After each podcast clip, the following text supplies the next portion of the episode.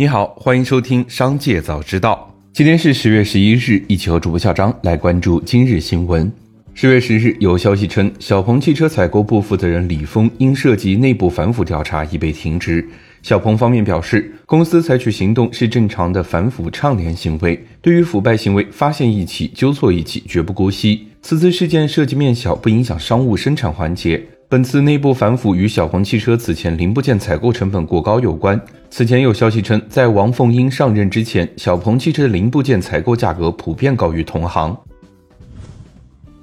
据上海市场监管消息，迪卡侬关联公司迪迈企业管理有限公司自二零二三年十月十日至二零二四年一月九日召回 Demos 牌速度跳绳，共计五万五千零二十件。召回原因为绳体部分增速计过高，发生直接接触皮肤甚至咬食绳体，可能影响消费者的健康安全。消费者应立即停止使用该产品，前往迪卡侬门店办理换货。据全国企业破产重整案件信息网显示，威马汽车科技集团有限公司被申请破产重整，申请人正是威马汽车自己。在此之前，威马汽车已有二十一条被执行信息，被执行总金额超过一亿元。威马汽车最近一条被执行信息立案日期就在十月八日，执行标的仅五千二百一十六元。紧接着，再让我们一起来关注企业动态。中国贵州茅台酒厂有限责任公司公告，公司决定行使二零茅台零一的发行人赎回选择权，对赎回登记日登记在册的二零茅台零一进行全额赎回。本期债券赎回本金总额为人民币一百三十亿元，兑付第三个计息年度利息总额为人民币三点九亿元，本息总金额为人民币一百三十三点九亿元，赎回资金兑付日为十一月六日。据日经亚洲消息，有两位行业高管称，华为的目标是在二零二四年出货六千万至七千万部手机，相比今年和去年的出货量翻了一番。多位供应链经理和分析师表示，自今年早些时候以来，华为还一直在增加镜头、相机、印刷电路板和其他零部件的库存，以实现这一目标。此前有去哪儿网员工爆料称，继携程之后，去哪儿网也开始实行居家办公制度。十月十日，去哪儿网 COO 刘连春发全员信称，让员工可以自己选择办公地点，是去哪儿网此次的尝试。分组进行是希望探索更酷的工作方式，在不同模式下找到工作效率与生活幸福指数间最大的平衡。混合办公就是为了鼓励大家多走出去看看这个世界。印度尼西亚贸易部九月底宣布禁止 TikTok 等社交平台在平台内做商品交易，或将用户数据用于电子商务目的。理由是 TikTok Shop 等正在威胁着本土中小企业的利益。迫于官方压力，十月四日，TikTok 正式关停在印度尼西亚 TikTok Shop 功能。印度尼西亚是 TikTok 电商业务尝试的首站，关停 TikTok Shop 被视为 TikTok 电商业务的重大挫折。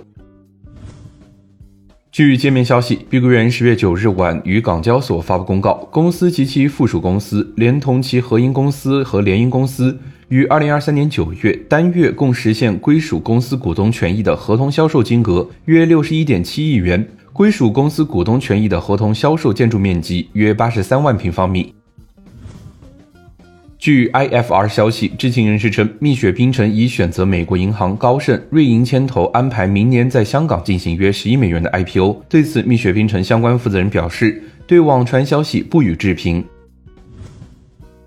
当地时间十月九日，中国疫苗公司智飞生物发布公告，公司将就重组带状疱疹疫苗与英国制药商葛兰素史克达成合作，花费二十五亿英镑（约合二百二十三亿人民币）购买上述疫苗在中国的独家经销权。带状疱疹是一种急性感染性皮肤病，暂时没有有效的治疗药物。带状疱疹疫苗可用于预防五十岁及以上成人带状疱疹。公告发布后，智飞生物股价上涨百分之二十。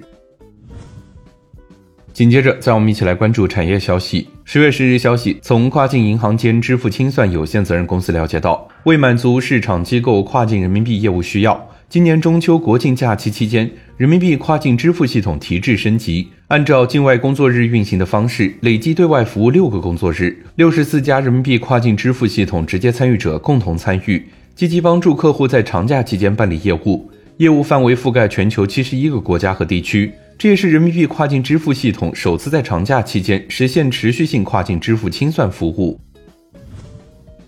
近日，交通运输部发布《公路工程设施支持自动驾驶技术指南》，指南立足公路工程设施数字化、智能化发展趋势，从更好的支持车辆在公路上进行自动驾驶的需求出发，提出了公路工程设施支持自动驾驶总体架构和主要技术指标，将于今年十二月一日起实行。指南由交通运输部公路科学研究院主编，华为、百度智行科技、高德云图科技等单位参编。